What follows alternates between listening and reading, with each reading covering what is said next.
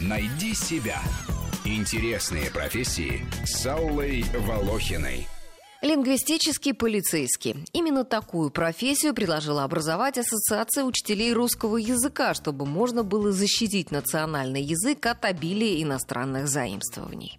Сильвубле, дорогие гости, сильвубле, живопри, авек плезир. Господи, просто все от страха все слова поускакали. Алексис, они что, по-нашему совсем не понимают? Они понимают. Финка, ну что ж ты стоишь? Не сыплан манжески селем. Предложением о введении лингвистической полиции словесники встретили 8 сентября. На эту дату по инициативе ЮНЕСКО назначен Международный день грамотности. Как сказал председатель исполкома Ассоциации учителей русского языка, член Совета по русскому языку при президенте, закон о защите языка есть во Франции. Если в какой-то песне, например, процент заимствованных слов больше определенной границы, то эта песня, прозвучав раз, больше не появится. Прости, Матан, Господи. не будем устраивать эль-скандаль при посторонних.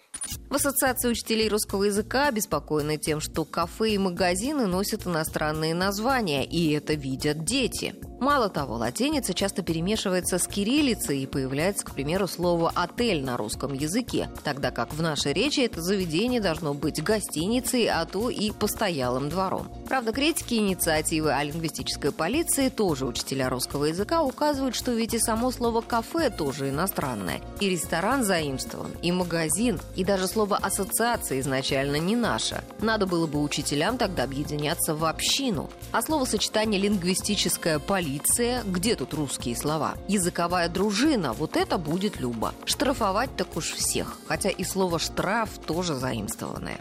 Лабор ist est ipse volumpas, что означает труд уже сам по себе, есть наслаждение. Мерзавец, а мерзавец. Ты, значит, здесь вместо работы латынь изучаешь? Liberation est perpetuum mobile. О, Жакоб, мы отсюда не уедем никогда. Мы погибнем. Я все понял, Жакоб. Все пришельцы в Россию будут гибнуть под Смоленском. При этом Миноборнауки еще в 2009 году закрепил правила современного русского языка, по которым можно пригласить на five o'clock и написать «чао» вместо «пока». В новые справочники тогда ввели слова «риэлтор» и «ремейк», а также «офшор», «факсы» и «модем». Поменялся род в слове «кофе» с мужского на средний. Договор стал возможен в варианте «договор». И скоро грозят, что станет допустимым произносить не только «звонит», но и «звонит». И совершенно никакой лингвистической полиции в Минобрнауке при этом сами не боятся. Сходил бы, искупался. Или окуньков бы половил. Что вы говорите такое, тетушка? Река жизни утекает в вечность. Причем тут окуньки? Я думал, может, и хочешь. Ну и нет, так нет. И лапша хороша. Ох, тетушка, мы с вами вроде по-русски говорим, да на разных языках.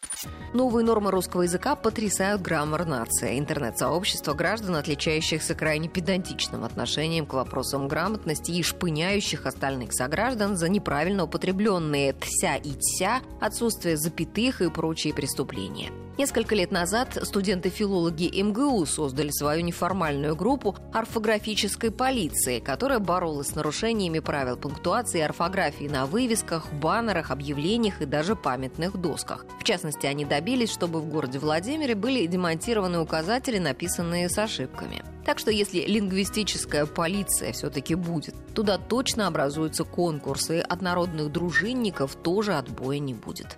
Житие мое. Какое житие твое, пес смердящий? Ты посмотри на себя, житие. Зинаида, подскажи мне что-нибудь по-славянски. Паки? Паки, паки. И же херувимы.